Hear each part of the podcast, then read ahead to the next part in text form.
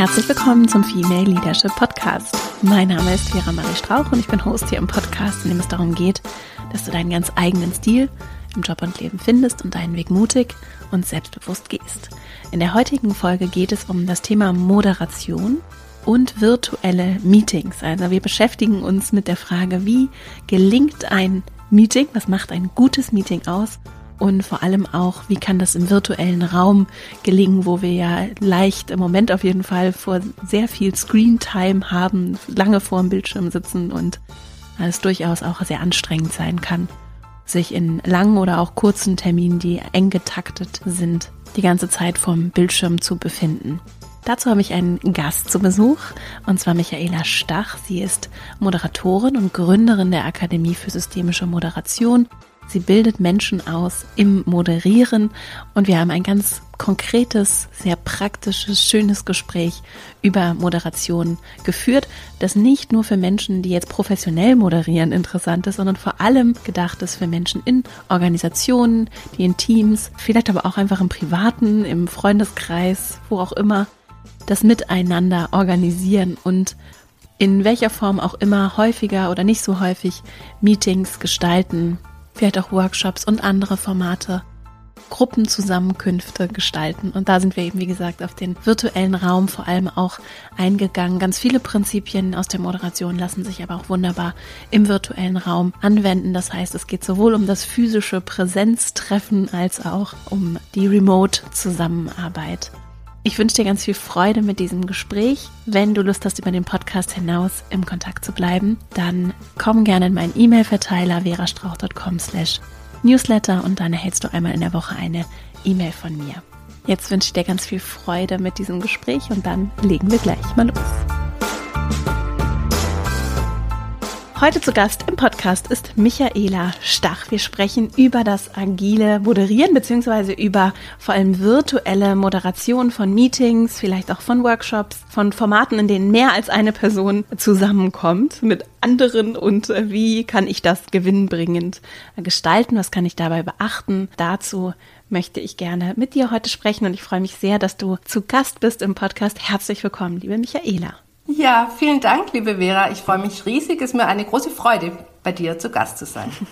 Bevor wir einsteigen, dein Steckenpferd ist ja vor allem auch die systemische Moderation und du darüber vielleicht ein bisschen erzählst, interessiert mich, wie du da hingekommen bist, so als Einstieg.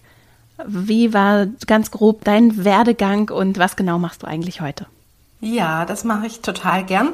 Gestartet bin ich ganz traditionell mit einer Bankausbildung. Dort habe ich es nicht ganz so lange hm, ausgehalten. Ich habe noch ein Marketingstudium hinterhergeschoben und bin aber dann relativ schnell mit jungen 25 Jahren in die Selbstständigkeit gesprungen, damals im Bereich Marketing, Kommunikation und ich habe Texte geschrieben, Werbetexte, Pressetexte und da habe ich mich selbstständig gemacht, habe in der Phase meine zwei Kinder bekommen und das war alles ganz großartig. Und dann habe ich mir irgendwann im auch noch jungen Alter von damals 35 tatsächlich die Sinnfrage gestellt. Ich finde, es ist irgendwie ganz schön früh, aber lag möglicherweise daran, dass ich für einen Kosmetikhersteller Texte geschrieben habe und ich habe ganz viel geschrieben von Schönheit und habe ganz viel von glatter Haut geschrieben und habe mir irgendwann die Frage gestellt, wird eigentlich die Welt durch das, was ich hier tue, so ein kleines Stückchen besser? Hm. Und dann musste ich mir irgendwie sagen, nö, eigentlich nicht wirklich. Und das war so meine erste Weggabelung tatsächlich in meiner Berufstätigkeit und ich habe mich damit beschäftigt, okay, was könnte ich denn tun, das für mich oder in meinen Augen sinnstiftender wäre? Und ich habe mich mit vielen Weiterbildungen beschäftigt, habe mich zum systemischen Coach ausbilden lassen, Organisationsentwicklung etc. Und bin irgendwann auch zur Moderation gekommen, habe sehr viel moderiert und habe große Konzerne in Veränderungen begleitet.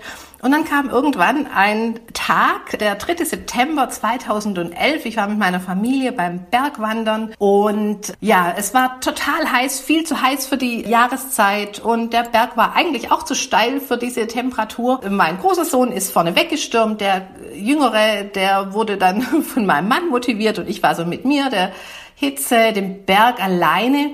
Und habe dann, nachdem ich mich am Anfang natürlich total aufgeregt habe, ob der Bedingungen um mich herum, dann wirklich angefangen zu reflektieren, was mache ich denn? Und bin irgendwann, ich bin, man mag es an der Sprachfärbung hören, bin Schwäbin und habe mir dann die Frage gestellt, okay, das ist ja toll, wenn große Konzerne uns als externe engagieren, um ihre Veränderungen zu begleiten, um die Mitarbeitenden mit auf den Weg zu nehmen und zu unterstützen, mit den neuen Rahmenbedingungen zurechtzukommen.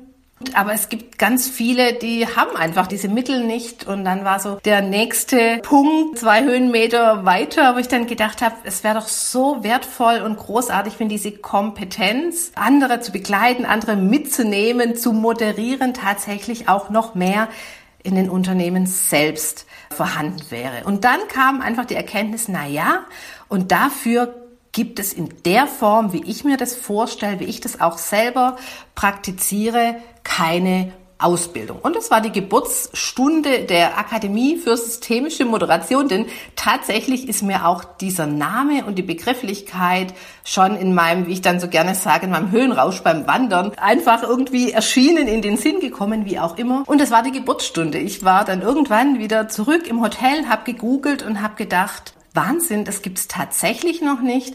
Und dann, es war wie gesagt am 3. September und es war dann so, dass im November stand unsere Website und im März 2012 ist dann die erste Ausbildung zur systemischen Moderation an den Start gegangen. In Süddeutschland damals. Mittlerweile haben wir in Süddeutschland zwei Ausbildungsgänge. Die Ausbildung ist zertifiziert vom Dachverband der Weiterbildungsorganisation. Und da haben wir uns ja dann auch mal kennengelernt, als ich im schönen Hamburg war. Wir haben nämlich seit 2017 auch einen Standort in Hamburg und werden auch zweimal im Jahr dort immer seither die Ausbildung zur systemischen Moderation durchführen. Und was letzten Endes, ja, mich begeistert hat damals in meiner Arbeit, dieses Moderieren und jetzt ist es einfach das Moderieren und aber auch diese Kompetenz des Moderierens weiterzugeben. Das ist so mein großes Steckenpferd und meine ganz große Leidenschaft und das mache ich total gern mit ganz großer Freude. Was genau macht denn gute Moderation aus? Also wie würdest du überhaupt erstmal die Aufgabe der Moderation beschreiben? Die Aufgabe der Moderation wird ja oft auch verglichen oder mit dem Hebammenprinzip. Ja, das heißt, ich bin nicht die Gebärende, ich bin nicht diejenige, die quasi Ideen entwickelt, Maßnahmen plant, sondern ich bin diejenige, die die Teilnehmenden eben bei dieser Arbeit unterstützt. Und meine Verantwortung in der Moderation ist eben nicht für die Fachexpertise, nicht für das Ergebnis, das am Ende erarbeitet wird, sondern vielmehr liegt mein Fokus auf dem Prozess, auf den Teilnehmenden und die wirklich gut durch diesen Prozess der Lösungsfindung zu begleiten. Das ist meine Aufgabe, das ist meine Rolle in der Moderation. So trennscharf ist es ja aber häufig nicht. Also deswegen, ich würde das gerne, weil hier ganz viele Leute zuhören, die nicht, und das kennst du wahrscheinlich genauso wie ich auch jetzt mit dem eigenen Team, selbst, also häufig bin ich ja nicht nur Moderatorin, die jetzt als Externe irgendwie engagiert ist und ganz klar diese Rollenklarheit hat, sondern häufig mache ich ja beides. Ich leite irgendwie das Meeting und gleichzeitig ein Stück weit gebäre ich ja auch mit, weil einfach nicht genug Ressourcen häufig ja an Bord sind, sondern ich bin dann eben auch ein Teil des Teams und die Rolle ist dann nicht so trennscharf. Kann ich trotzdem dann Moderatorin sein? Letzten Endes war ja auch meine Idee, diese Kompetenzen in die Unternehmen zu bringen. Das bringt ja genau immer diesen Rollenkonflikt mit sich. Das ist genau der Punkt. Ich bin Führungskraft vielleicht oder Projektmanager. Ich habe natürlich da meine Aktien drin und möchte natürlich da auch inhaltlich mitarbeiten. Und genau deshalb ist es ja gerade so wichtig zu wissen, okay, wann kann ich selber gut moderieren und wann wird's richtig schwierig, weil ich selber zu viele Aktien drin habe. Und wenn ich mir dessen bewusst bin, dann habe ich auch die Chance, das zu trennen oder auch meine Rolle kurz zu wechseln, aber das meinen mhm. Mitarbeitenden zu sagen, ich spring mal kurz auf aus meiner Rolle als Moderatorin raus und gebe meinen Input als eure Führungskraft. Aber wenn ich mir dessen gar nicht bewusst bin, dass es da einfach zwei unterschiedliche Rollen und zwei unterschiedliche Ziele gibt, dann springe ich hin und her und merke das selber gar nicht. Deswegen ist es ja. wichtig, sich dessen bewusst zu sein, was die eigentliche Aufgabe ist, um dann auch ganz bewusst aus der Rolle rausgehen zu können. Und was übrigens, ich hatte das einmal bei zwei Teilnehmenden, das waren Führungskräfte bei dem gleichen Unternehmen, die haben gemeinsam die Ausbildung gemacht und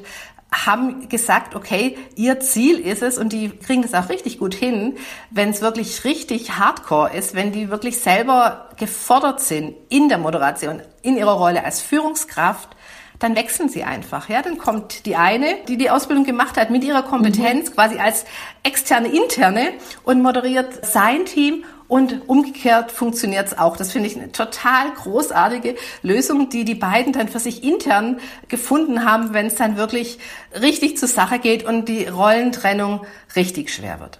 Ja, was ja auch schon mal ein schönes erstes Takeaway ist für auch eine sich wandelnde Arbeitswelt, die ja transparenter wird, menschlicher wird, reflektierter wird und in der ich dann eben erkennen kann, wo sind meine Grenzen und dann mir auch ruhig intern die Hilfe holen kann, dass jemand kommt und moderiert und da so eine Rolle übernehmen kann. Also es muss dann nicht immer der teure externe Coach sein, was ja häufig auch viele Hürden hat und dann so einen Prozess auch verschleppen kann, sondern warum nicht intern, ne? Und ich wollte noch sagen, was nämlich dann auch häufig passiert, wenn ich diese Klarheit nicht habe, das sind dann die Leute, die moderieren Meetings, ist mir auch schon passiert, und sprengen dann ihren eigenen Termin, weil sie eben nicht diese Differenzierung haben. Ne? Und das sind dann so die Leute, die dann richtig viel Raum einnehmen und eigentlich in ihrer Moderationsrolle sich hätten anders zurücknehmen und das Ziel des Meetings noch viel mehr in den Vordergrund stellen sollen, als vielleicht das, was sie selbst in dem Moment zu sagen oder mitzugeben haben oder unbedingt loswerden wollen in ihrer Rolle als Führungskraft oder Projektleiterin oder Projektteilnehmerin. Ne? Ja, genau. Ja. Also es lohnt sich auf jeden Fall für alle, die zuhören, so das vielleicht jetzt nochmal, um diese Einführung abzuschließen. Es lohnt sich für alle, die zuhören,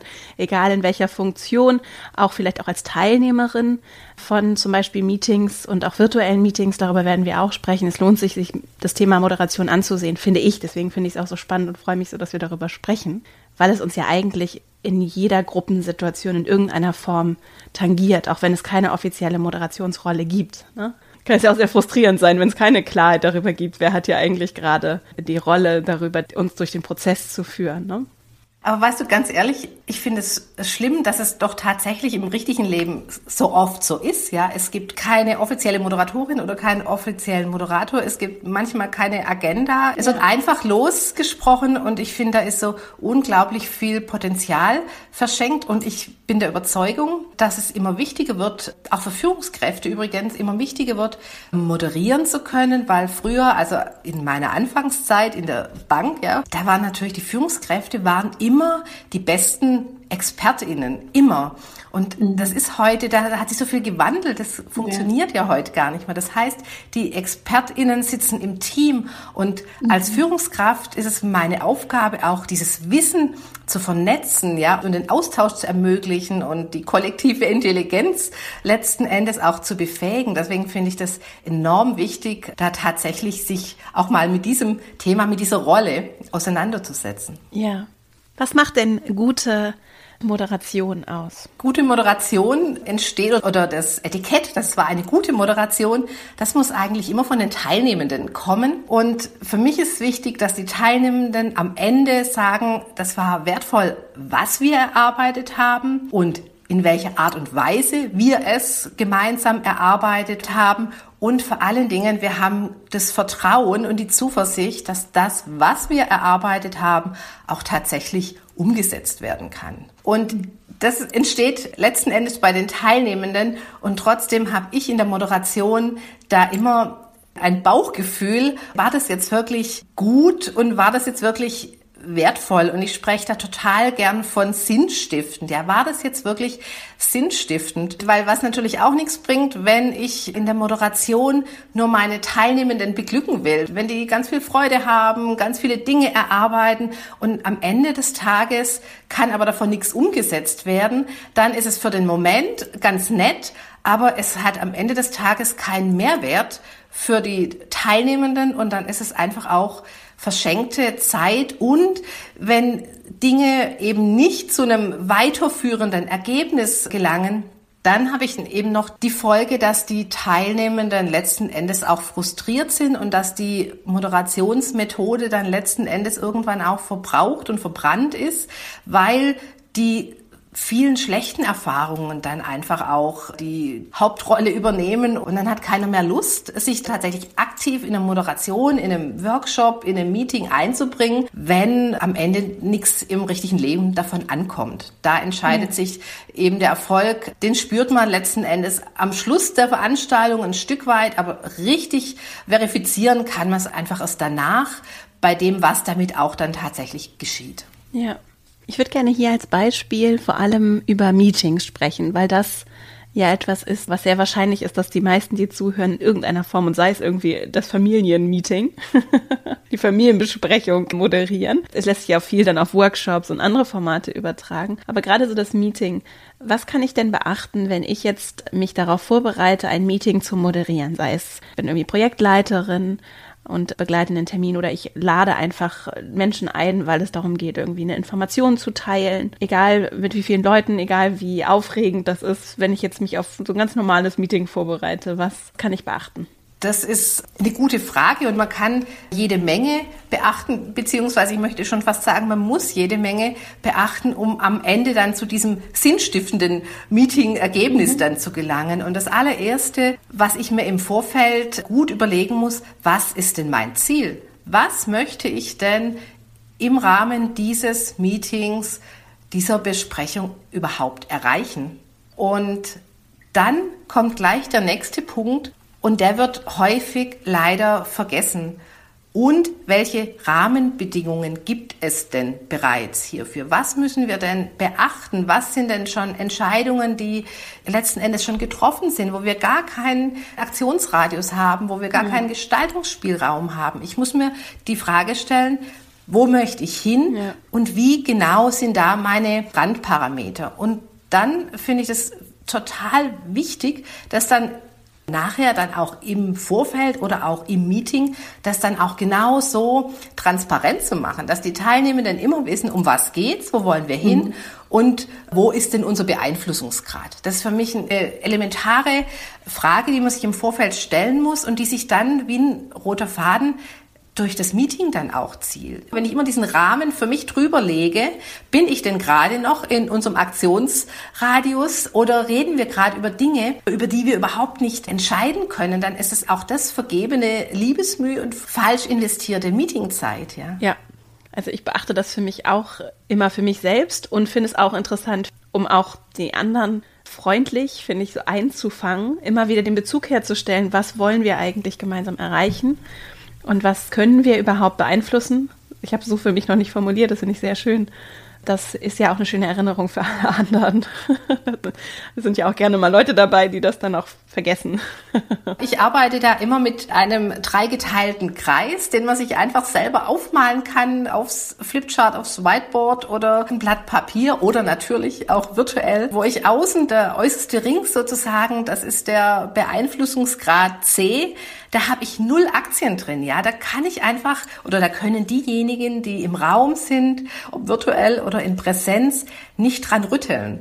Und dann gibt's den kleineren Kreis, das ist der Beeinflussungsgrad B, wo die, die da sind, dann gemeinsam mit jemand anderem, vielleicht mit dem Vorgesetzten oder mit der Nachbarabteilung oder mit wem auch immer, gemeinsam Einfluss nehmen können. Und dann gibt's diesen kleinen Kreis A. Dieser kleine Kreis A, der sagt quasi aus, das sind die Punkte, die, die jetzt hier im Meeting sind, wo die dann tatsächlich auch den Gestaltungsspielraum haben, hier aktiv zu werden. Und wenn das einfach auch so als Basis in einem Meeting, wenn da immer wieder, wenn dieser Kreis als Erinnerung sozusagen irgendwo hängt oder am Tisch liegt oder eingeblendet ist und wir uns immer wieder fragen, sind wir gerade noch im Kreis A oder haben wir uns einfach schon mal ganz charmant hier in den Kreis C begeben und reden gerade über Dinge, die uns vielleicht nicht gefallen, die aber überhaupt nicht in unserem Aktionsradius liegen. Das finde ich eine ganz einfache, aber wertvolle Hilfe, um sich das selber immer wieder auch als Team gemeinsam zu reflektieren. Dann gibt es ja noch weitere Punkte. Du hattest das gerade nebenbei erwähnt. Du findest es so schade, du meinst, glaube ich, du findest es so schade, dass es dann häufig keine Agenda gibt, keinen klaren Plan. Was sind weitere Punkte für die Vorbereitung und dann auch für die Durchführung von einem gelungenen Meeting? Ich finde es wichtig, sich im Vorfeld Gedanken zu machen, wen brauchen wir denn, um zu unserem Ziel mit diesen Rahmenbedingungen dann tatsächlich auch wertvolle Ergebnisse erarbeiten zu können. Vielleicht habe ich gar nicht alle im Raum, weil auch andere aus einer anderen Abteilung möglicherweise da noch ihre Mitsprache haben und die sind aber jetzt nicht in unserem obligatorischen Montagsmeeting dabei. Aber vielleicht könnte ich sie, wenn die mir helfen könnten oder uns als Gruppe helfen können, vielleicht nehme ich sie einfach dazu, lade sie dazu ein. Oder aber auch zu gucken, Wen habe ich im Raum? Brauche ich alle zu jeder Zeit, dass ich Themen, die eben vielleicht nur einen Teil des Teams betreffen, dann auch an den Rand lege und sage, okay, wir machen das in der zweiten Hälfte und wenn wir mit dem Agendapunkt A, B, C durch sind, dann könnt ihr euch aus dem Meeting zurückziehen, weil ich finde es auch ganz schwierig, wenn mhm. ein Meeting ist angesetzt für eine bestimmte Zeit und es sind so oft Dinge, die gar nicht alle betreffen und die werden dann nervös, weil der Schreibtisch voll liegt, ja, und fangen dann an, andere Dinge zu tun, verständlicherweise. Mhm. Aber das ist natürlich für die ganze Atmosphäre und für die Effizienz eines gemeinsamen Arbeitens natürlich kontraproduktiv, wenn da jemand sitzt mit aufgeklapptem Laptop und andere Dinge tut. Also deswegen klar zu gucken, wen brauche ich? Sind es wirklich Kolleginnen und Kollegen, die wir außer der Reihe dazu bitten, weil sie uns in diesem Punkt gut weiterhelfen können? Oder aber auch zu gucken, welche Themen kann ich denn möglicherweise an den Rand legen, weil ich dadurch dann die Arbeitszeit von den anderen Kollegen, die eben nicht tangiert sind, dann nicht unnötig quasi blockiere. Ja, ich arbeite auch mal gerne so mit so Themenspeichern, weil das so schön hilft, dann auch zum Beispiel, wenn es von Menschen kommt, die weiterhin im Raum bleiben sollen, aber wenn eine gute Idee zum Beispiel kommt, ich denke, oh ja, das ist eine richtig gute Idee, das passt jetzt leider nicht zum Thema und zum Ziel, aber lass uns das trotzdem irgendwie festhalten und dann kleben wir es, also ich, so physisch oder man kann das ja auch virtuell aufschreiben. Wir packen es an einen anderen Ort, aber es ist nicht verloren. Ne? Das finde ich total wichtig. Die tollsten Ideen kommen ja häufig zum Zeitpunkt, wo sie eigentlich jetzt gerade gar nicht direkt weiterverarbeitet werden können.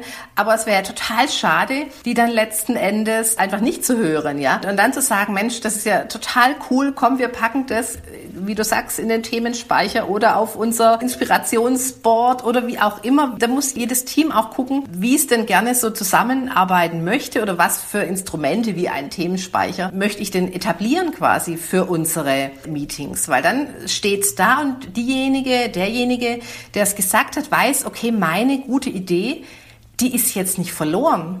Und dann kann ich auch loslassen, weil ich weiß, es wird festgehalten. Und dann kann ich mich wieder ganz auf das eigentliche Thema konzentrieren. Jetzt, wenn ich einfach nur kurz abgebügelt werde, dann bin ich ja selber noch immer bei meinem Thema, was jetzt zwar nicht angesagt ist im Moment, aber was mir halt mega, mega wichtig ist.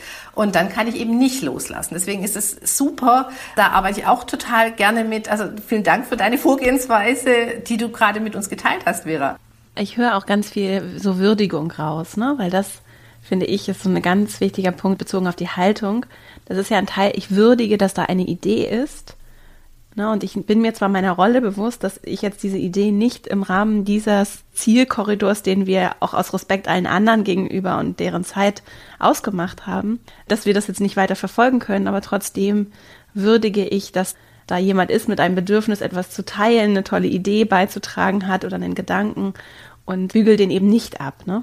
Absolut. Also die Frage der Haltung ist für mich ein Erfolgsparameter in der Moderation, ja, je nachdem, mit welcher Haltung ich reingehe in ein Meeting und wie ich mich verhalte eben den einzelnen Teilnehmenden gegenüber, sei es mit den Ideen, die kommen. Da lege ich die Basis, ob es erlaubt ist, auch letzten Endes Ideen zu sprudeln, auch wenn wir in die Richtung denken, kreative, innovative Ideen, die hören sich ja vielleicht auch zunächst mal ganz komisch an, ja, weil das eben nicht das Gewohnte ist, sondern es ist was Neues, das klingt ungewöhnlich.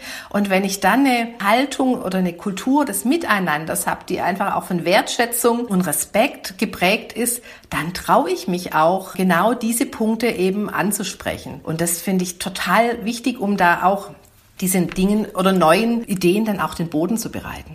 Ja, und da trage ich natürlich als Moderatorin, als Moderator nochmal anders dazu bei, wie die Kultur dann in der Situation ist, in dem Meeting, das ich leite, weil alle Augen erstmal auf mich gerichtet sind, weil ich diejenige bin, die durch den Prozess führt. Ne? Und wenn es einfach nur ist, halbe Stunde, ich führe kurz durch die Agenda, ne? ich setze schon nochmal anders, finde ich, oder äh, würdest du dem zustimmen, nochmal anders die Tonalität, als es jetzt die anderen tun in der Konstellation? Absolut.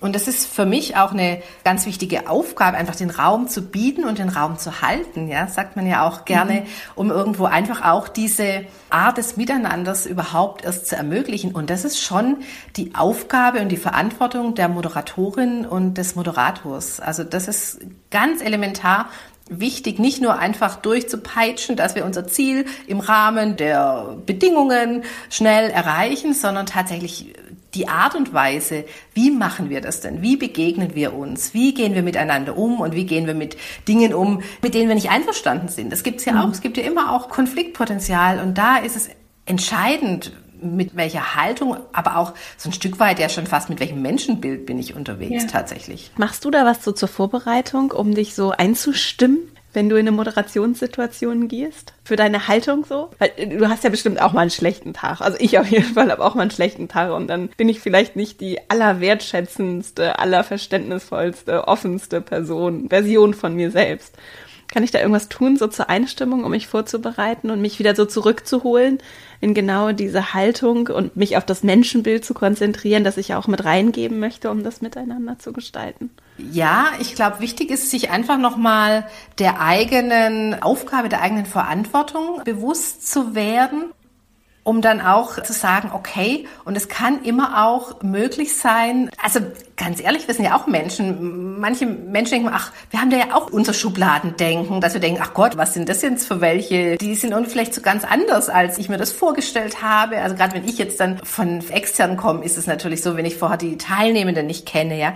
Und dann aber wirklich auch mit einer Neugier und mit einer Haltung des ja, ich bin offen für das letzten Endes, was passiert, ja. Da muss man sich, denke ich, selber einfach nochmal, und das ist egal, ob das das interne Meeting ist oder ob das die externe Moderation ist, da muss ich mich dann einfach nochmal selber auf mich nochmal fokussieren und was ich wichtig finde, zu sagen, okay, und jeder ist jetzt da draußen für mich einfach ein Geschenk, entweder weil er, weil sie mir ganz viel Freude macht oder aber weil ich total viel lernen darf, ja. Also ich finde, das ist einfach so eine Offenheit, die einem hilft tatsächlich auch, mit Menschen zusammenzuarbeiten, mit denen es vielleicht nicht ganz so einfach ist tatsächlich, ja.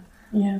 Und wenn ich das noch ergänzen darf, es hat ja jeder, ich habe vorher auch vom Menschenbild gesprochen und manche Menschen sind irgendwie anders, aber auch mal zu gucken, okay, Warum sind die denn anders? Einfach mal die Welt, die Situation im Meeting tatsächlich auch von deren Stuhl, ja, durch ihre Brille mal zu betrachten. Und dann ist ja. es total spannend, wenn man einfach auch so ein bisschen offen ist und so ein bisschen auch so das menschliche Sein lässt, im Raum sein lässt, dann hat man auf einmal eine ganz, ganz, ganz andere Einstellung zu den Personen, die am Anfang vielleicht, die man irgendwo in eine Schublade steckt, die einem möglicherweise sogar unsympathisch sind. Ja, einfach zu sagen, okay, ich schau mal, wie die Welt von deiner Perspektive aus aussieht. Und es ist ja. total spannend. Empathie, ne? Also ich finde, so mich wirklich hineinzubegeben in die Situation von der Person, die zum Beispiel das Gefühl hat, sie ist fehl am Platz. Oder die vielleicht sich auch von dir getriggert fühlt als Moderatorin, so, ne? Und irgendwie sich vielleicht nicht gesehen, nicht wertgeschätzt fühlt, die da so sich drauf wirklich drauf einzulassen. Aber also ich muss sagen, ich habe ganz wenig, sage ich jetzt mal, Probleme mit Teilnehmenden, weil ich sie letzten Endes durch meine Arbeit letzten Endes kriege ich sie alle, sage ich jetzt mal so flapsig. ja. Und zwar deshalb, weil es für mich wirklich mein alleroberster Maßstab. Ich möchte die Teilnehmenden so durch den Tag oder durch die Stunde, durch die halbe Stunde, wie auch immer, begleiten, dass sie am Ende einen Schritt weiter sind als am Anfang. Und meine Maxime ist einfach, sinnstiftend zu arbeiten. Und das merken einfach die Teilnehmenden, ja. Die merken das, wenn wirklich, wenn sie ernst genommen werden, wenn sie gesehen mhm. werden und wenn am Ende des Tages dadurch dann auch was Gutes rauskommt, ja, was für mhm. sie was Sinnstiftendes rauskommt. Und ich habe das in einem Großgruppenprozess mal erlebt. Das war am Anfang echt so ein Stück weit eine Herausforderung, weil ich gemerkt habe, die Teilnehmenden, und es waren 120 Personen in einem Raum, und die haben äh, quasi nicht geglaubt, ja, dass sie tatsächlich äh, für dieses Projekt diesen Handlungsspielraum haben. Da ging es um, um die Gestaltung der Dienstpläne, ja. Und sie haben gedacht, okay, warum sollen wir hier sein? Warum sollen wir unsere Zeit verschenken? Die fertigen Dienstpläne liegen doch sowieso in der Schublade des Chefs. Und genauso war es nicht. Und wir sind wirklich da mit höchster Transparenz und mit offenem Visier, wie ich da gerne sage, in diese Moderation reingegangen. Und es war so ein Gänsehautmoment am Ende, weil sie irgendwann gemerkt haben, wow, die meint es ja ernst. Es ist ja wirklich so, dass quasi, dass wir alle Rahmenbedingungen gesagt bekommen, da wird nichts zurückgehalten und dass wir wirklich aber innerhalb dieser Rahmenbedingungen tatsächlich selbst wirksam gestalten können. Und dann durch dieses Erleben tatsächlich war dann auch die Stimmung eine ganz andere. Und dann, das sage ich gerne auch zu meinen Teilnehmenden in der Ausbildung, da geht einfach in Vorleistung. Ja, geht mit dem, wie ihr auftretet, wie ihr die anderen seht, wie ihr mit ihnen arbeitet, geht in Vorleistung. Und am Ende, wenn ihr euch wirklich daran haltet, wirklich mit höchster Transparenz und Ehrlichkeit zu arbeiten, dann kommt es auch wieder zurück. Dann merken es die Teilnehmenden, dass ihr hier nicht irgendwie nur eine Show abzieht. Und das mhm. finde ich die größte Problematik eben auch in der Moderatorenrolle ich finde, es ist überhaupt nicht angebracht, hier so der Entertainer letzten Endes oder die Entertainerin zu sein, sondern da geht es wirklich um dieses Begleiten und sinnstiftende Arbeiten. Ja. Lässt sich das auch so auf den virtuellen Raum übertragen? Ganz viele erleben jetzt gerade überwiegend virtuelle Zusammenkünfte, zum Teil auch in wirklich engen Abständen, viele Termine hintereinander, zum Teil auch sehr lange zähe Veranstaltungen. Was sind da anknüpfen an das, was wir jetzt schon alles besprochen haben? So Do's and Don'ts vielleicht auch, die ich beachten kann. Also ich finde gerade im virtuellen Raum ist es noch wichtiger und aber auch schwerer natürlich, auch ein Gefühl der Nähe herzustellen. Ja, tatsächlich, dass man wirklich gemeinsam miteinander an Themen arbeitet. Ja, es ist oftmals so, die, der virtuelle Raum, der ist so geprägt eben von Tools, von Technik und es ist natürlich auch total anstrengend. Auch du sagtest gerade selber, das sind oftmals so eng getaktet, die Meetings und dann letzten Endes kann es passieren, ich habe zwar lauter unterschiedliche Meetings, aber letzten Endes sitze ich von morgens um neun bis mittags um eins äh, quasi in der gleichen Haltung und, und gucke nur auf den Bildschirm, ja. Und das ist natürlich total anstrengend. Deswegen finde ich es wichtig, sich da genau Gedanken darüber zu machen, wie schaffe ich es denn gerade in diesen virtuellen Raum auch dieses Zwischenmenschliche, das Gefühl von Nähe reinzubringen. Und da gibt es einige Tools auch dann tatsächlich auch dazu. Ja, das erste ist, und das kommt natürlich darauf an, mit welchem System letzten Endes gearbeitet wird im Unternehmen. Wie finden die Meetings statt? Und ich finde, das allererste, was total wichtig ist, ist für mich Kamera an, ja. Kamera an, dass ich meine Kolleginnen und Kollegen dann wirklich auch sehe und dann wirklich auch immer zu gucken, auch den Hinweis zu geben als Leidende, Leidender eines Meetings, okay, geht auf wie auch immer das dann in den Tools heißt, ob es eine Galerieansicht gibt, dass man wirklich auch die anderen sehen kann. Das finde ich schon mal ein ganz, ganz wichtiger Schritt tatsächlich, dass man eben nicht nur hört und nicht nur Präsentation sieht, sondern auch tatsächlich die anderen sieht. Und es gibt aber auch tatsächliche Tools, wie zum Beispiel in der Präsenz wichtig und ich finde im virtuellen Raum noch viel mehr, ein Check-in zu machen am Anfang. Ja, Check-in, der quasi die Teilnehmenden abholt und zwar abholt als Mensch. Ja, also jetzt gar nicht mal unbedingt auf das Thema fokussiert, sondern einfach Check-in. Wie geht's mir gerade? Was bringe ich denn jetzt gerade mit? Was habe ich denn in meinem ganz persönlichen Rucksack dabei? Und ich finde es ganz wertvoll, da wirklich auch mal kurz zu gucken, okay, wie geht's denn jedem Einzelnen gerade? Und das kann auch ganz schnell gehen. Das sollte auch ganz schnell gehen. Wenn wir eine Stunde Meeting haben, kann ich nicht 15 Minuten auf den Check-in verwenden. Aber das geht auch ganz schnell und ich kann so das Zahnweh oder die durchwachte Nacht mit meinem kleinen Kind und deswegen sehe ich vielleicht irgendwie auch so ein bisschen verknittert aus und bin irgendwie nicht ganz so gut drauf. Aber wenn ich das geteilt habe, dann geht's mir schon besser, wenn ich es ausgesprochen habe und die anderen wissen aber auch damit umzugehen. Das finde ich total wertvoll. Also mein persönlicher, das war aber nicht im virtuellen Raum, ich habe den Check-in wirklich auch mal selber auch mitgemacht als Moderatorin an einem Morgen, als ich quasi am Abend davor, spät abends noch, ist mein Vater ins Krankenhaus gekommen. Ich bin extra dahin gefahren, habe noch geholfen, ihn quasi über die Wendeltreppe dann runter zu transportieren. Wir wussten natürlich noch gar nicht, was er jetzt genau hat und wie und was. Und es hat mich einfach total bewegt.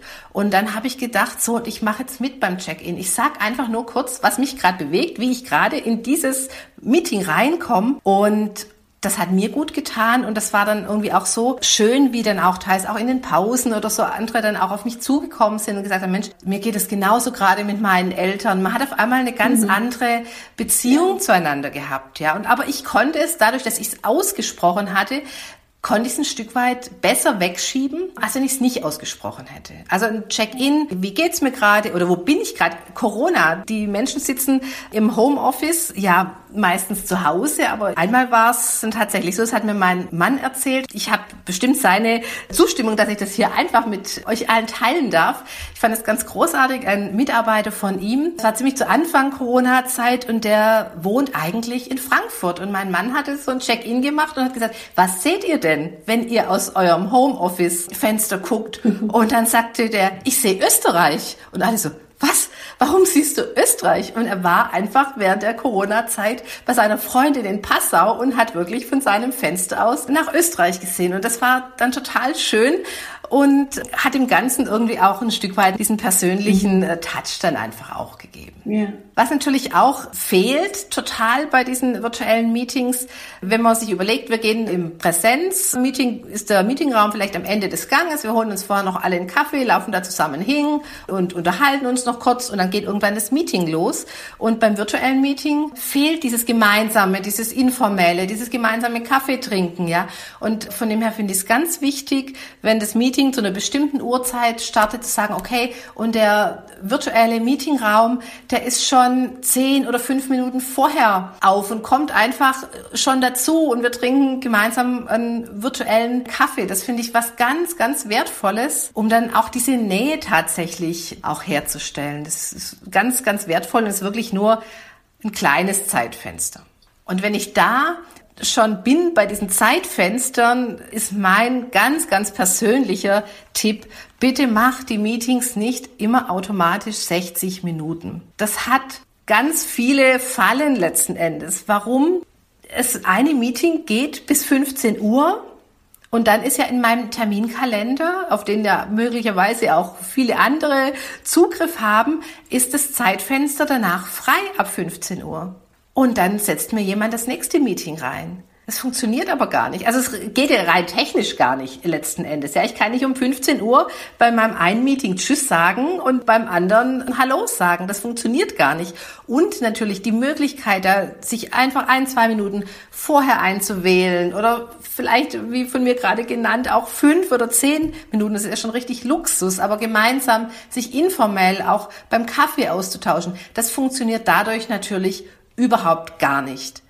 Aber was auch nicht funktioniert, ich kann mich ja mental und aber auch thematisch überhaupt nicht auf das neue Thema einschwingen irgendwie oder vorbereiten, weil ich ja direkt raushüpf und mache den neuen Bildschirm auf und bin dann quasi im komplett anderen Thema und konnte mich darauf aber überhaupt nicht vorbereiten. Oder weil es dann doch ein, zwei Minuten länger ging, stolper dann zu spät ins Meeting rein, was ja auch nicht so toll ist, ja. Das mhm. heißt, also ich würde immer empfehlen, macht eure Meetings zum Beispiel 50 Minuten oder statt 30 20 oder 25 Minuten, dass immer noch ein bisschen Puffer ist und den Puffer, der ist ganz, ganz schnell auch verbraucht mal, wenn es wirklich mal ein bisschen länger geht. Aber im Idealfall gibt er euch die Freiheit, tatsächlich auch mal kurz aufzustehen, mal kurz auf die Toilette zu gehen, ein Wasser zu holen und euch auch wirklich thematisch auf das neue Thema einzustimmen. Und das ist ja wichtig, wenn ich dann wirklich auch ein konstruktiver, aktiver Teilnehmer oder eine konstruktive, aktive Teilnehmerin im nächsten Meeting sein möchte. Hast du vielleicht noch weitere Tipps so für das Binden der Zuhörer oder der Teilnehmenden, auch währenddessen, ne, um dann nochmal so vielleicht noch ein bisschen persönlicheren Bezug reinzubringen und vielleicht auch ein klein bisschen mehr Feedback zu bekommen, weil das ja gerade, wenn ich vielleicht auch einen relativ höheren Anteil, Redeanteil vielleicht auch habe, irgendwas vorstelle da fehlt ja häufig das Feedback oder das ist irgendwie anders online. Ich spüre vielleicht auch nicht so sehr die Schwingung. Die Leute sind vielleicht auch eher ein bisschen genervt, sitzen vor ihrer Kamera, merken auch gar nicht, wie sie in die Kamera gucken. Das gibt's ja auch. Und du denkst die ganze Zeit, oh Gott, dabei geht's gar nicht um dich, aber du als Moderatorin sitzt da vielleicht und denkst so, okay, alles klar, was ist hier los? dabei sind die Leute einfach nur konzentriert vielleicht auch. Hast du da so Tipps?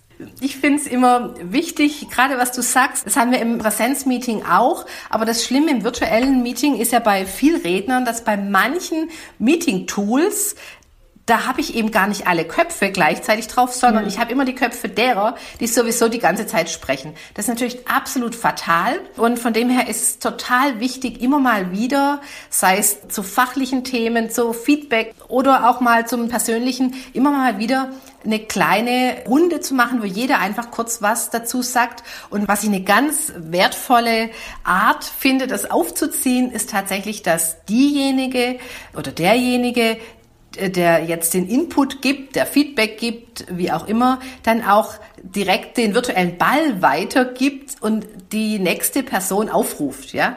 Also mhm. dann quasi, dass jeder auch immer aufmerksam sein muss, weil er, sie ja direkt die nächste, der nächste sein könnte. Und es ist aber auch eine ganz schöne Auflockerung, äh, auch tatsächlich, wenn man quasi also den nächsten Redner, die nächste Rednerin dann quasi aufruft. Und dann habe ich automatisch, wenn ich diese Runde mache, dann habe ich auch, wenn ich nicht sonst alle Gesichter eben auf dem Bildschirm habe, in dem Moment habe ich auf jeden Fall dann auch die Rednerinnen auf dem Bildschirm, die dann ihr Feedback oder ihr Kommentar dazugeben. Und ich habe was ganz Großartiges selber kennenlernen dürfen von einem Teilnehmer. Das ist wirklich ganz aktuell. Das finde ich so toll, dass ich das total gerne auch teile.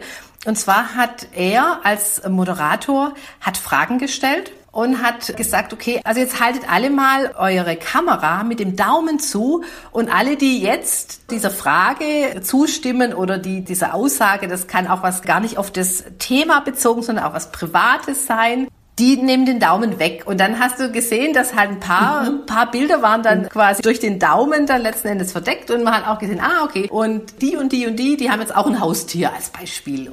Also mhm. ganz mhm. nette kleine Möglichkeiten, um das Ganze aufzulockern oder eben auch mit einer thematischen Abfrage irgendwie zu verbinden. Und das ist einfach, das macht's auch lebendig, weil das ist ja genau das Problem, wenn wir wirklich so den ganzen Tag vor dem Bildschirm sitzen. Es ermüdet unglaublich. Ja? Und dann können wir einfach auch nicht mehr das bringen, was wir eigentlich gerne bringen und beitragen möchten.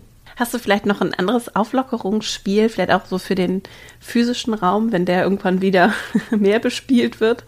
Als kleine so Erfrischungsübung zwischendurch, das finde ich selbst auch immer ganz interessant. So, wie kann ich so den Raum, also mit so kurzen Impulsen vielleicht auch zwischendurch einfach eine kleine Pause machen, ohne eine Pause zu machen, um einfach nochmal ein bisschen anders die Menschen zu aktivieren.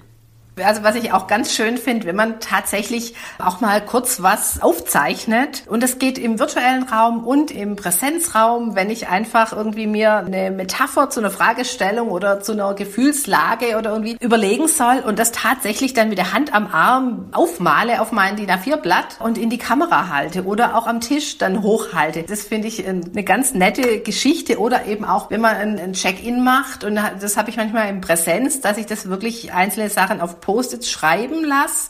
Es bleibt dann auch im Raum und da kann auch ein kleines Symbol oder ein kleines Bildchen auch auf diesem Post-it sein, das dann letzten Endes von diesem Check-in dann an der Wand oder am Fenster hängt. Also das finde ich eben auch ganz schön. Und was ich total gerne mache, und das ist ein, einerseits, und es funktioniert im Präsenzraum natürlich auch, was ich aber auch im virtuellen Raum total gerne mache, Lernerfahrungen Erkenntnisse, wie auch immer, quasi in Form des Spieles, ich packe meinen Koffer zu spielen. Ja, das kennen ja bestimmt viele noch. Ich packe meinen Koffer und nehme mit eine gelbe Quietscheente, ja. Und dann kommt die nächste Person dran.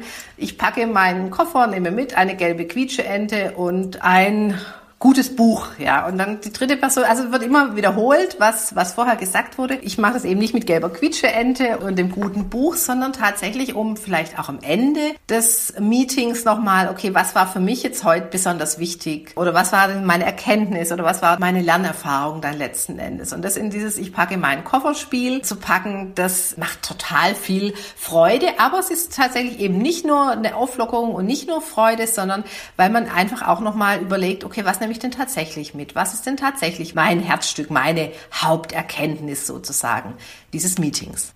Wir nähern uns leider schon dem Ende. Ich habe aber noch so eine Frage vor allem zum Thema Wissenstransfer. Das finde ich ganz spannend. Das hast du vorhin auch, glaube ich, schon angesprochen, weil das ja auch gerade für eine sich wandelnde Arbeitswelt immer interessanter wird.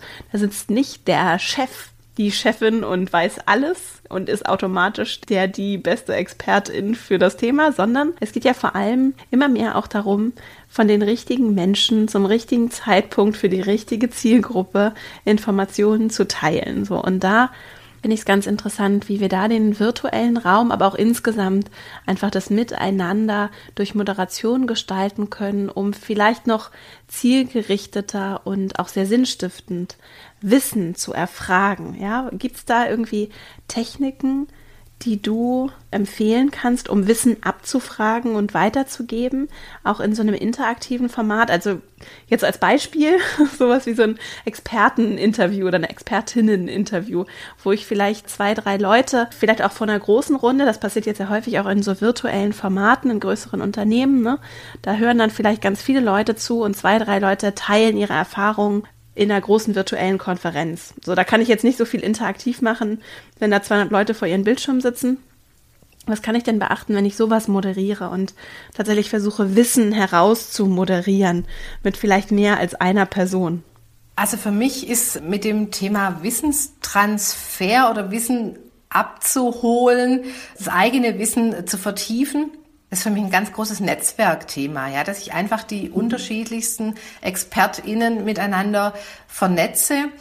Und was ich da ganz wertvoll finde, tatsächlich eben auch, und das geht eben auch im virtuellen Raum ganz gut zu bestimmten Themen oder zu bestimmten Fragestellungen dann tatsächlich auch die Leute in kleine Gruppen ähm, zusammenzubringen und tatsächlich dann von dem Wissen der anderen letzten Endes auch zu profitieren oder ihre ganz persönlichen Fragestellungen anbringen zu können.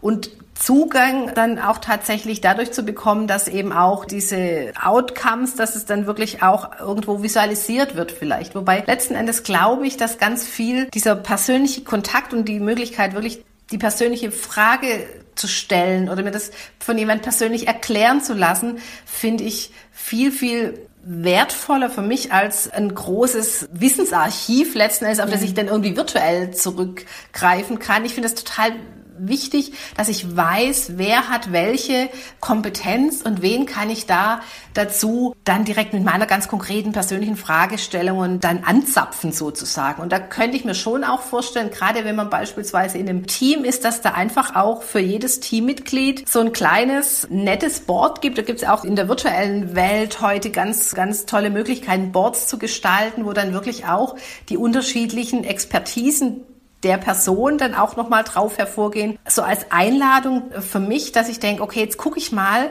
wen kann ich denn jetzt da ansprechen dann tatsächlich. Für mich ist es wichtig, die Leute mit denen persönlich zu sprechen, tatsächlich. Also natürlich auch im virtuellen Raum, keine Frage, aber eben nicht auf geschriebenes Wissen irgendwie zurückzugreifen, sondern tatsächlich auch ein Netzwerk zu ermöglichen. Und was ich da auch wichtig finde, gerade auch im Rahmen von Meetings oder auch wenn es wirklich um Expertenwissen geht, ist ja auch manchmal so, das kennt man ja vielleicht auch in vielen Meetings, dass im Rahmen eines Meetings dann tatsächlich das von einer Nachbarabteilung oder von einem Lieferanten, von einem Kunden, wie auch immer, kurz einen Expertenvortrag gibt, ja, dass ich immer alles, was an Experten Wissen reinkommt, dass ich das nicht einfach so stehen lasse, sondern dass ich dann im Rahmen von einer Reflexions-Dialogrunde die Teilnehmenden daran weiterarbeiten lasse oder überlegen, mhm. okay, was habe ich denn da gerade gehört? Was hat das denn mit meinen Herausforderungen am Arbeitsplatz zu tun? Oder wie kann ich das, was ich gerade gehört habe,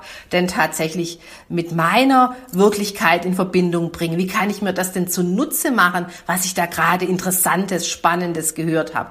Und für mich ist es in der Moderation total wichtig, dass die Teilnehmenden immer an Dingen arbeiten, statt einfach nur darüber zu reden. Weil wenn ich einen Expertenvortrag beispielsweise habe und gebe ich die Möglichkeit, ihr könnt jetzt Fragen stellen, dann entweder sie trauen sich gar nicht, direkt eine Frage zu stellen, oder sie sind noch gar nicht in der Lage, jetzt direkt eine Frage zu stellen, weil sie das gar noch nicht mit ihrem eigentlichen Thema, mit ihrer eigentlichen Wirklichkeit in Verbindung gebracht haben. Aber wenn ich sie dann in kleinen Murmelrunden, wenn wir am Tisch sitzen, die Köpfe zusammenstecken lasse, oder wenn ich sage, okay, wir sind jetzt im virtuellen Raum, jetzt machen wir kurze Breakout-Sessions, wo dann zwei oder drei Mitarbeitende dann gemeinsam sich überlegen, was haben wir denn jetzt gehört oder was brauchen wir noch, um das Wissen quasi auch nutzen zu können, dann ist es viel, viel mehr wert, als wenn ich einfach nur die Möglichkeit offen gebe, persönliche Fragen dann zu stellen. Weil da bin ich, wie gerade gesagt,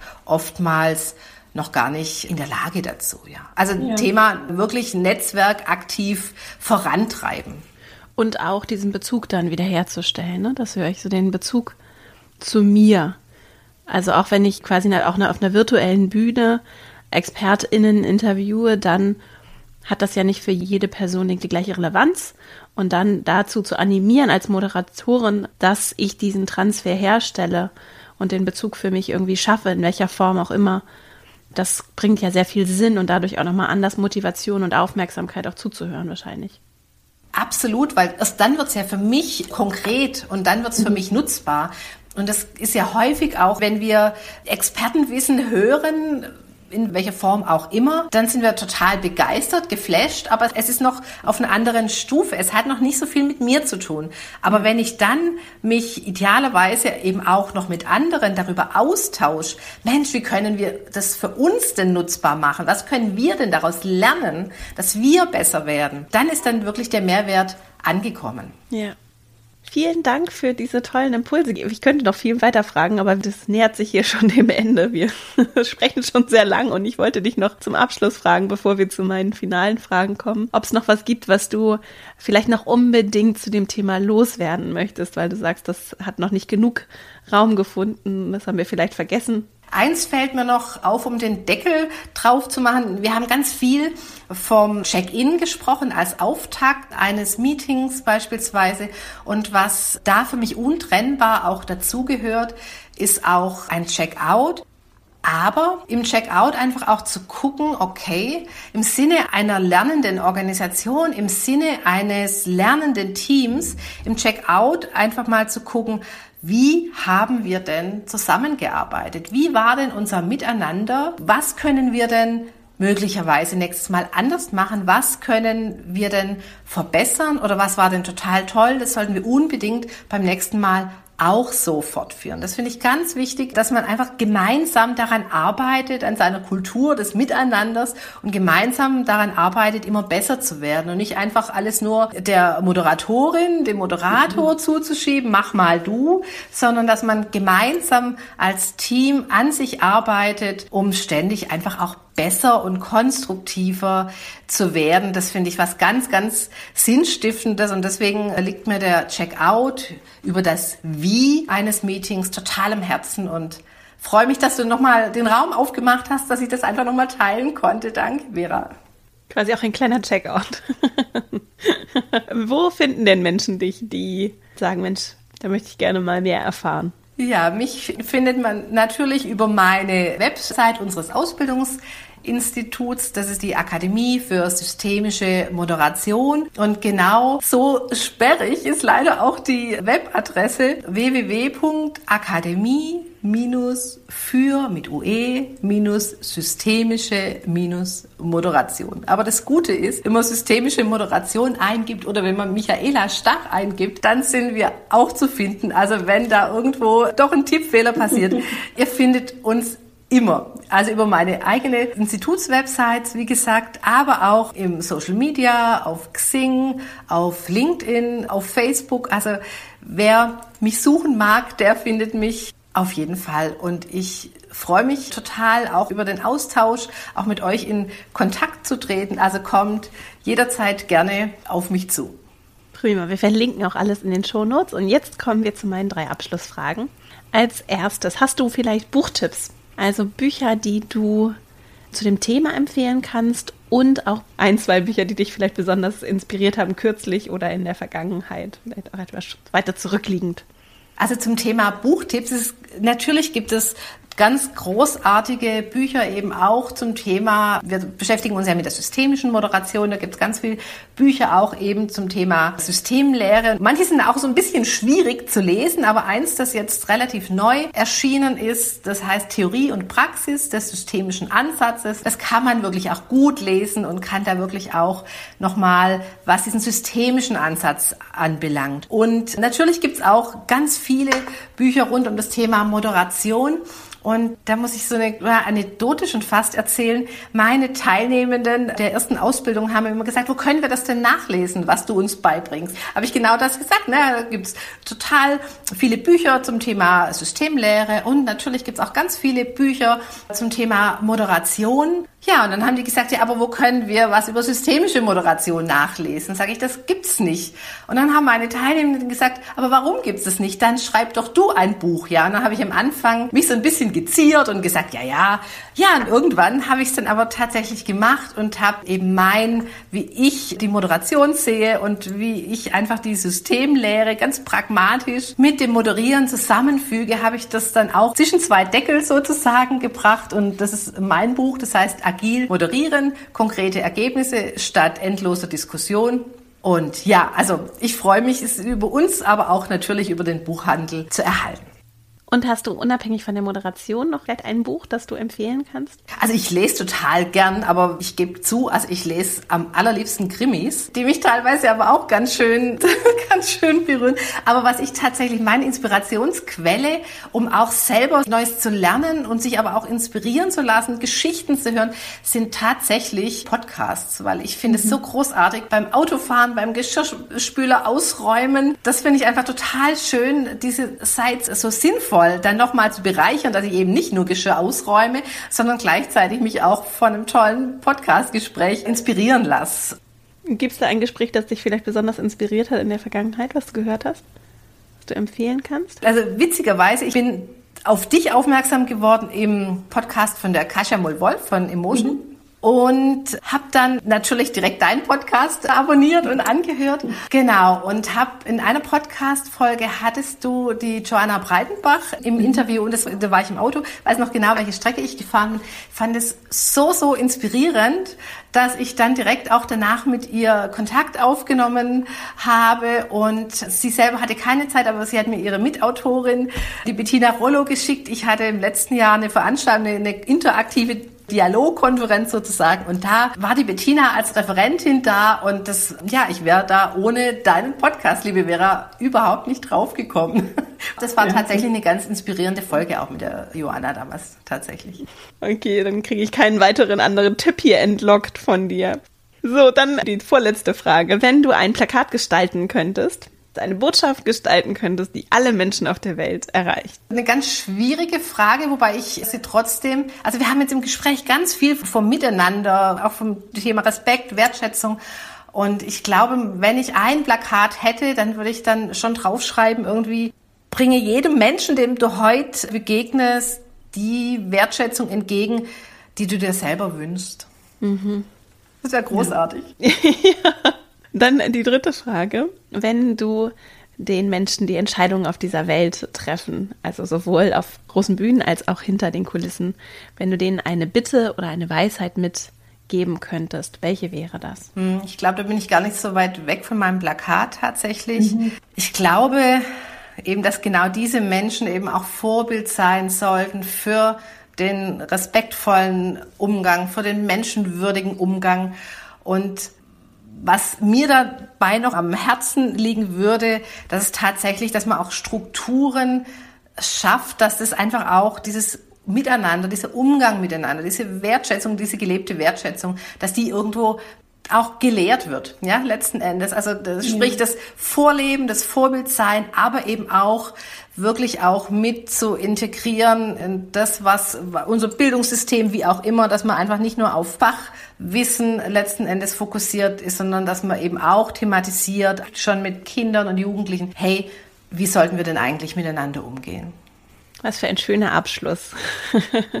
vielen Dank für das schöne Gespräch und die vielen hilfreichen Impulse, liebe Michaela. Es war eine Freude, mit dir zu sprechen. Ich wünsche dir einfach nur alles Gute für deinen weiteren Weg. Ja, vielen Dank, liebe Vera. Auch dir alles, alles Gute. Und es hat total Spaß gemacht. Es war mir wirklich eine ganz große Freude und auch Geschenk, in deinem Podcast zu Gast zu sein. Vielen Dank. Danke. Ich hoffe sehr, dass du für dich viel mitnehmen konntest aus diesem Gespräch und dass du vielleicht auch Lust hast, nochmal anders auf äh, das Miteinander zu blicken und nochmal anders auch die große Kraft von diesen Zusammenkünften zu erkennen. Und da braucht es gar nicht immer unbedingt die Riesenvorbereitung und irgendwelche fancy Tools, wie ich finde, sondern es ist vor allem eben auch eine Frage von meiner Haltung, auch meiner Offenheit dafür, vielleicht mal was Neues auszuprobieren oder es auch anzunehmen, wenn es andere vorschlagen und überhaupt zu erkennen, dass wir eben in der Gemeinschaft immer wieder mit jedem zusammenkommen, neue Chancen haben, um uns anders miteinander zu verbinden und auch anders von und miteinander zu lernen und Dinge zu gestalten, zu entwickeln und auch zielgerichtet unsere Energie und kostbare Aufmerksamkeit einzusetzen. Insofern wünsche ich dir ganz viel Freude dabei, das vielleicht direkt jetzt für dich umzusetzen, nochmal anders reflektiert durch solche Situationen zu gehen und freue mich natürlich sehr, wenn dir das Gespräch gefallen hat und du vielleicht auch Menschen kennst, denen es helfen könnte. Wenn du es teilst, wenn du den Podcast weiterempfiehlst, ihm vielleicht auch eine 5-Sterne-Bewertung bei iTunes dalässt. Das hilft meiner Arbeit sehr und auch der Möglichkeit, hier tollen Menschen eine Plattform zu geben und über relevante Themen zu sprechen. Zum Thema relevante Themen, wenn dich Themen besonders interessieren, für den Podcast, dann kannst du mir über einen Fragebogen deine Themenwünsche dalassen. Den findest du immer auch unten verlinkt auf meiner Website verastrauch.com in den einzelnen Episodenbeiträgen. Und dann kannst du mir einfach deine Frage schicken. Ich kann nicht immer alles sofort umsetzen, lese mir das aber alles ganz regelmäßig durch und gebe mein Bestes, hier ja auch ein sehr breites Spektrum an Themen abzubilden. Und mich interessiert natürlich, was dich interessiert und was dich auch vielleicht gerade im Moment besonders bewegt. Jetzt wünsche ich dir eine wunderschöne Woche. Ich freue mich sehr, wenn wir uns hier nächste Woche wieder hören. Bis dahin, alles Liebe, deine Vera.